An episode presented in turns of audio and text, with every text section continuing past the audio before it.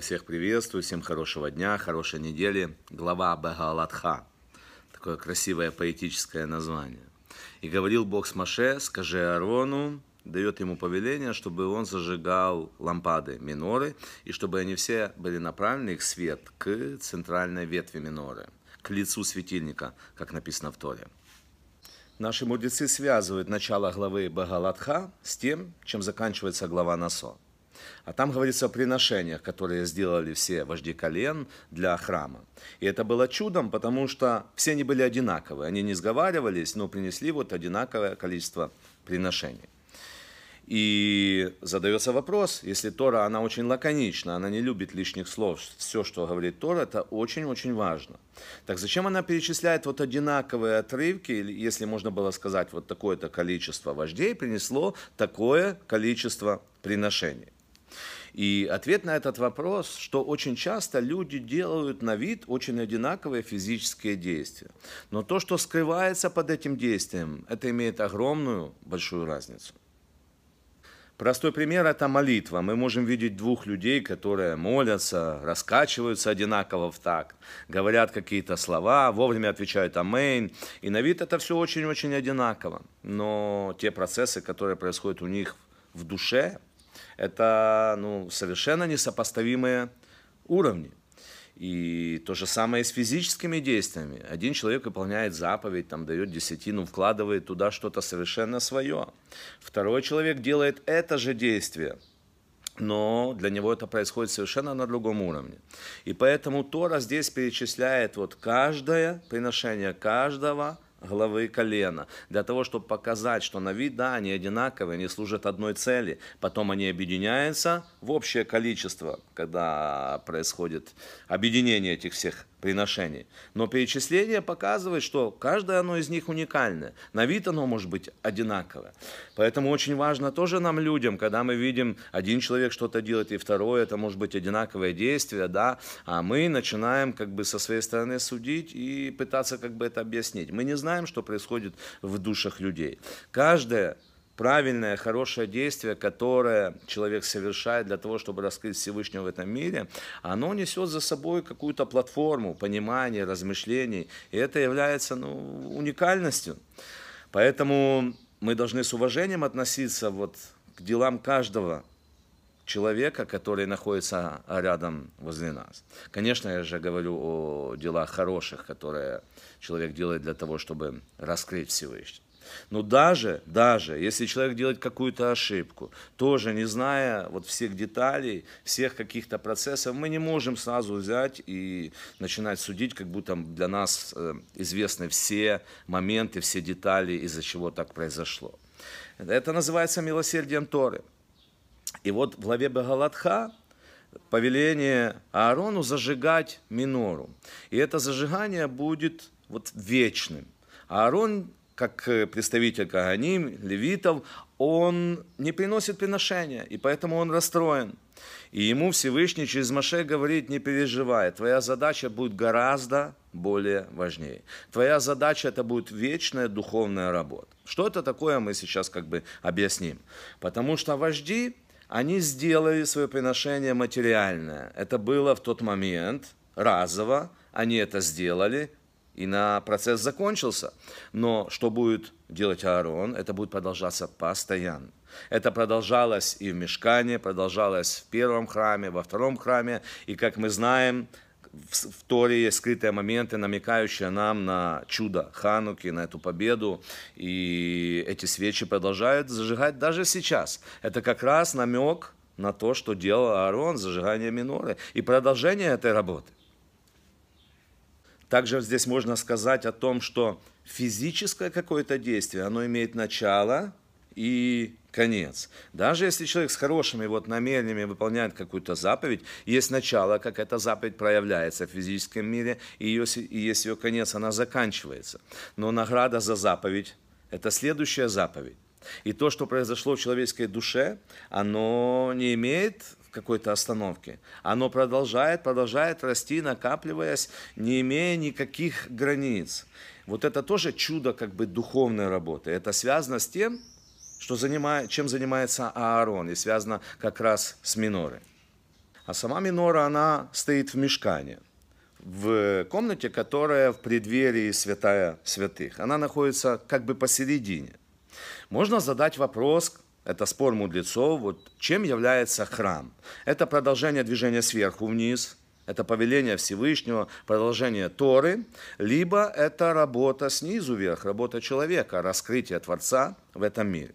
Есть несколько святых вещей в храме, но нас будет интересовать только сегодня только две. Это ковчег, который находится в святая святых, и он является символом как раз движения сверху вниз. В ковчеге находится Тора. С ковчегом ничего не нужно делать, он просто есть. Один раз в году там делает воскурение первосвященник. Жертвенник, наружный жертвенник, где происходят все приношения, он находится во дворе, и с ним происходит работа, которую делает человек. Так сказал Всевышний. И человек должен с утра до вечера выполнять какую-то работу. Так все, что же все-таки главнее? Вот, главнее ковчег, который показывает вот чистую волю Всевышнего, либо главнее как раз человек, который делает те задачи, которые поставил Всевышний, пытается разобраться в них, потому что эти приношения, приближение ко Всевышнему, они связаны с большими трудностями. Даже сейчас храма нету. Как мы приближаемся? Мы заменяем эти приношения нашими словами, нашими делами, нашим размышлением. Это целая серьезная работа. Попробуй изменить себя, и ты увидишь, как очень трудно изменить весь мир. Если мы посмотрим на ковчег, как символ движения сверху вниз, чистой воли Всевышнего, хотя он сделан руками Бецалеля по тем всем чертежам, которые дал нам самый главный архитектор, но ковчег обладает ну, чудесными свойствами. Он как будто там есть и как будто его нету, потому что 20 локтей – это длина святая святых, и от края ковчега до стены 10 локтей, и от другого до стены 10 локтей. Так где же сам ковчег? Но тем не менее, он ведь был. И когда переносили ковчег, то э, колену Леви Кигату, семейству Кигата, не были даны даже повозки. Почему? Потому что это те святые вещи, которые несли тех, кто их нес. Не люди несли ковчег, казалось бы, они их держат, но ковчег их нес. Ковчег вроде бы сделан руками человека, Бецалеля, но он обладает ну, совершенно такими волшебными, мистическими качествами и свойствами. С другой стороны, жертвенник, который сделан тоже по чертежам Всевышнего, сделан полностью человеком, с ним производится постоянная работа, постоянная работа. Получается, что жертвенник связан вот полностью с человеком. А ковчег – это чудесная вещь, это чудо, которое даровал Всевышний. И вот между ними как раз находится минора. И минора здесь выделяется как соединение вот чудо и соединение действий человека. Как была создана минора? Всевышний дал образ... чертеж, как ее сделать, но никто не мог ее сделать, даже сам Маше. Как говорит Мидра, что пришлось кинуть кусок золота в огонь, и вот минора получилась там, цельная, со всеми ее чашечками, цветками, этими шарами. Она была очень сложная в изготовлении. Ее сделал Всевышний, она появилась чудесным образом. Но если с ковчегом, к примеру, ничего не нужно больше делать, он просто есть, то минора не работает, пока к ней не подойдет человек и не начнет ее зажигать. Только тогда она начнет работать. Жертвенник, который стоит во дворе, его и сделал человек полностью, и работает на ней человек. А здесь минора получилась чудесным образом, как подарок Всевышнего, но для того, чтобы она начала функционировать, должен подключиться обязательно человек. Вот она находится посередине, как будто соединяя вот этот путь сверху от Творца, чистая воля Творца, и наша задача, которая положена на нас, опять же Творцом. И минора имеет ряд удивительных свойств и качеств. Ну, во-первых, она сделана из цельного куска золота. И это такой намек на единство. Но раскрыть это единство, понять его, это, для этого нужна какая-то работа. Человек должен зажечь эту минору. И это намек на то, чем человек должен заниматься в мире. Всевышний, сотворив этот мир, скрыл себя за десятью речениями. Для чего? Для того, чтобы человек начал делать какую-то работу. И это обретает ценность в глазах Всевышнего, что человек раскрывает это единство, что есть один единый Господь Бог – И этот не Бог находится в мире, а этот мир находится в Боге. Когда человек прикасается к этому, изменяя свои духовные, душевные качества, он обретает гармонию этого мира. Он уже все менее чувствует себя как просто вот отдельное эго, отдельное я а чувствует связь с окружающим миром и чувствует, что каждое его действие как-то влияет на этот мир, изменяет этот мир вокруг него. Это первое. Минора не может быть, второе, не может быть полой. Она должна быть цельной, заполненной. Не единого пустого пространства. И, как говорит нам Тора, и говорит Бог, я везде. Я настолько бесконечность, настолько я недоступен, что я нахожусь реально везде. И когда было дарование Торы, было такое чудо, что Всевышний говорил, это же были, была гора все-таки, вокруг были горы. И не было эхо. И мудрецы задают вопрос, почему не было эхо. Любавичский Рэба, комментируя это, говорит, что не было никакого препятствия, потому что для воли Всевышнего нет никаких стен, никакой остановки. Вот не было никакого препятствия в мире для того, чтобы наполниться Торой. Препятствием может быть только лишь сам человек. И это тоже подарок Бога, это свобода выбора. Пожалуйста, когда ты начинаешь приближаться к Богу, тебе протягивает руку. Если ты не хочешь этого делать, тебе просто, ну, к сожалению, не мешают. А все, что происходит, не очень-то хорошее, это следствие действий самого человека. И для того, чтобы вот эхо звучало, ну, во-первых, это должно быть препятствие, а для вторых должна быть какая-то пустая ниша, да? Вот нет пустоты от Всевышнего в этом мире. Мир полон Бога, потому что, как я сказал перед этим, не Бог находится в мире, а мир находится во Всевышнем. И вот как раз вот эта работа человека, это трудная, сложная работа. Попробуй изменить себя, как я часто, как я говорил, да. Попробуй изменить себя, ты увидишь, как трудно изменить весь мир. Но когда человек начинает раскрывать себя, он как будто обретает эту полноту, обретает это единство. Вот минора – это символ человека как раз. А семь чашек, семь светильников – это символ тех семи сил, эмоциональных сил, эмоциональных сферот, которые присутствуют в этом мире. При помощи них сотворил Всевышний этот мир. Эти силы есть в человеке. При помощи этих сил человек раскрывает Всевышнего в этом мире, раскрывает себя, и происходит действие, и все взаимодействие между людьми при помощи этих сил. Правая сторона – это сторона хеседа, милости, первая сила – это и есть хесед, милосердие, милость. Левая сторона, напротив, уравновешивает хесед – это гвура, строгость, ограничение. Дальше идет по правой линии, чуть-чуть ниже, это сфера, сила, нецех, это достижение целей, победа, вечность уравновешивают эту силу левая сторона, которая находится под этой гвурой, строгостью, ограничением. Это, милость, это благодарность, скромность, цельность. Но есть средняя линия, линия Торы, и посередине, как будто точка равновесия, знаете, находится сфера Тиферет. Тиферет – это гармония, любовь, сострадание. Когда, что такое сострадание? Когда человек может почувствовать другого человека, боль, радость другого человека.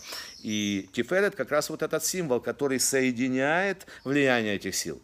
И далее на средней линии находится сила под названием Есот – Есода – это основание или сфера, сила праведности.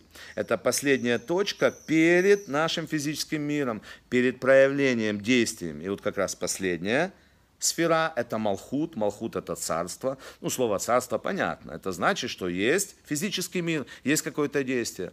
И когда эти сферот слажены все вместе, вот происходит правильное действие. У человека эти все силы, которые я назвал, они есть. И не может человек действовать в этом мире, убрав какую-то одну силу. Ты не можешь сказать, я вот буду строг и ограничен, но ни в коем случае не буду пользоваться милостью. Да? Все эти силы каким-то образом включаются. Вот обязательно. Человек хочет достичь какой-то цели. Это сфера Нецах, двигается, изучает, действует. Уже туда включены высшие силы. Но это должно быть уравновешено год – Год – это благодарность, скромность. Человек должен понимать, зачем ему эти цели, зачем это, э, добиваться ему этой какой-то победы. А может, это призрачная какая-то победа, которая побеждая, побеждая, а потом будешь, как в известной сказке, сидеть опять у разбитого корыта. Почему? Потому что, опять же, как в этой сказке, не произошло включение всех определенных сил. И вот минора, у нее семь чашек, это соответствие всем, всем этим силам, которые есть в человеке. И поэтому Аарон Коэн зажигает эти все силы в человеке. И почему именно это повеление дано Аарону? Потому что он является коином, первосвященником. Аарон, который любит людей, это самое главное его качество. Вот как раз через это, через взаимоотношения человека с человеком происходит раскрытие Всевышнего. И поэтому Аарону, первосвященнику, дана такая важная миссия. В прошлой главе мы читали про женщину Сата, которая сделала неправильный поступок. Почему ее не ведут в суд, а ведут к Аарону? Потому что Аарон обладает той милостью, чтобы исправить эту ситуацию. Поэтому минора и выступает в этом случае вот такой соединительной силой. Она находится посередине между ковчегом и между жертвенником. Здесь Просто люди работают, выполняют с утра до вечера. Здесь происходит чудесное влияние Всевышнего. Посередине находится минора, сам человек, где вроде бы он есть, но для того, чтобы он раскрылся, необходимо его какие-то действия. Необходим тот первосвященник, который есть в каждом из нас.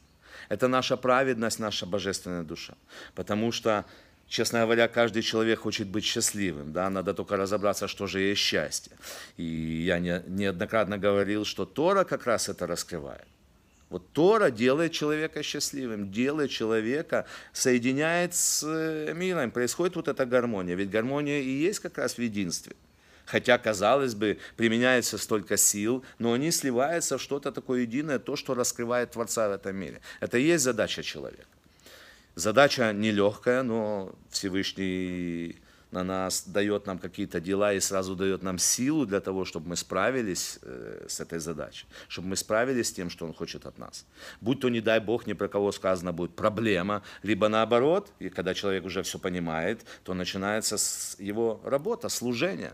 Ну, слово «работа» Это работа, но она такой уже не является, когда человек начинает это понимать. Может быть, поначалу кому-то и тяжело молиться каждое утро, там полтора часа, если взять все от начала утренних благословений до конца молитвы. Э, потом в обед, вечером, перед сном читать молитву. Сначала человек делает работу, а потом этот свет уже горит сам по себе, как Ханука, чудо, продолжение самой миноры, и как, как, горел, как горело масло и фитили – они не должны были гореть, но почему-то горели. Откуда же бралась эта сила? Так вот и есть соединение, движение сверху вниз. Это чудо, которое дает Всевышний. И работа самого человека. Для того, чтобы увидеть эти чудеса, которые есть вокруг нас. Слава Богу, сегодня мы проснулись, слушаем этот урок, записываем этот урок. Это уже чудо. Человек, когда осознает себя здесь и сейчас, что он жив, что у него есть сила изменить свою жизнь, это является чудом. И сам Всевышний, он же когда сотворил творил этот мир, он пользовался этими силами. Первый день соответствует Хеседу и так далее. Далее суббота, наивысший уровень, соответствует Малхуту, нашему физическому миру. Там, где можно раскрыть Творца, где можно изменить этот мир и построить его таким, каким видел его сам Всевышний и задумал. И так и будет с Божьей помощью. Этот мир будет Эденским садом, все будет хорошо. Но для этого человек должен сделать какой-то ряд действий. Книги Торы, пять книг Торы, они тоже соответствуют всем этим силам. Ну, к примеру, к примеру Берешит, глава Берешит, это, она соответствует Хеседу. Как раз Всевышний убирает себя, творит мир, ну, чистая милость, чистый подарок для всех нас, слава Богу. Книга Шмот соответствует силе Гвура. И действительно мы читаем Шмот, спуск, Египет, все, что там происходит, дарование Торы. Сама Тора нам показывает какое-то разделение в этом мире, что человек должен отделять что-то в этом мире. Опять же, для чего? Для раскрытия Всевышнего. И Шмот соответствует Гвуре. И книга Вайкра, она соответствует силе Тиферет. Это сострадание, гармония. Я так чуть-чуть набок, потому что солнце светит. А не хочу камеру уже просто э, сдвигать с места. И Ваикра нам рассказывает о храме, о том, что там должно происходить, как исправлять какой-то человеческий поступок, если что-то произошло неправильно, как исправлять то, что произошло в самой Торе неправильно. Она как будто уравновешивает вот то, все то, что натворил человек, начинает исправлять и раскрывать это все. Поэтому соответствует Тиферету средней линии. А вот с книгой Бемидбар немножечко сложнее. В книге Бембедвар есть отрывок, который выделен такими буквами нун большими. И этот отрывок мы читаем по субботам, понедельникам и четвергам и по праздникам, когда происходит раскрытие ковчега и вынос Торы для чтения. И этот отрывок, как говорят мудрецы, находится не на своем месте. Его взяли из другого места, поставили сюда. И он разделяет хорошее и плохое, потому что наша глава, к сожалению, описывает и какие-то не очень хорошие события, когда сжигается край стана, погибают жрецы, э, вожди, которые были во время Синайского откровения и приблизились, нарушили границу Всевышнего. И потом вопрос с мясом, когда есть желание есть мясо, это мясо им дается, потом происходит э, гибель этих людей. Это все тоже имеет очень много объяснений, уроков и каббалистических тайных, и таких, что связывает это с нашей вот сегодняшней жизнью, как бы немножко не тема нашего занятия. Так вот, разделяет этот отрывок, тогда получается здесь есть три силы. И вообще получается семь книг Торы. Соответственно, семи огням, семи ветвям минор и семи силами, которые есть в человеке, и семь сил, которыми Всевышний творил этот мир. И Бамидбар соответствует сфере Нецах, это достижение цели, вечность, движение вперед. Соответствует Маше, Маше, который беспрекословно выполняет волю Всевышнего. И, как говорят мудрецы, это наше внутреннее качество должно быть таким. К себе относись вот как хочешь строго вот до самого предела. Но с людьми и будь мягок. И уравновешивает это год, сила год, это благодарность, скромность, цельность. И, ее, и человек, который ее характеризует, это Аарон, Аарон, который любит людей. С людьми, с людьми другими будь как Аарон, а к себе, пожалуйста. Вообще хесед – это суть человека и суть творения мира. Еврейский народ, в нем очень сильно проявляется тоже хесед. И если даже человек вот злой, бывало так, злой, вообще, скажем, непорядочный человек. И оказывалось, что он не часть еврейского народа, потому что хесед – это самое важное. И в этой главе Бемидбар – сила Исот. Исот – это основа, праведность, последняя точка, через которую происходит как раз действие. В нашей главе есть и пророчество, оно как раз основано, как говорят Каббала, пророчество основано на этих силах, Нецах и Год. Нецах – это идея, куда мы двигаемся, тоже очень близко. Что такое пророчество? То, что произойдет. Почему? Потому что есть идея, куда мы идем. А на чем она основывается? На том, как ты относишься с другими людьми. Это ход, год, сила год. И в нашей главе Маше, когда устает от, от, от этого управления, он просит Всевышнего дать ему помощника. Всевышний говорит, 70 возьмешь себе 70 вождей, они будут тебе помогать. И от твоего духа поделися с, и, с, с ними. Это не значит, что убыло от Маше, потому что сила у Маше – это бесконечность. Человек, самый скромный человек и самый величайший пророк, который говорит напрямую со Всевышним, без всяких искажений, как нам говорят. Если другие пророки там спали, что-то слышали, что-то им надо было какие-то действия делать, то Маше говорил лицом к лицу, как через простое прозрачное стекло. И э, Эльдат и Майдат, они не участвуют в, в этой жеребьевке, но продолжают пророчествовать.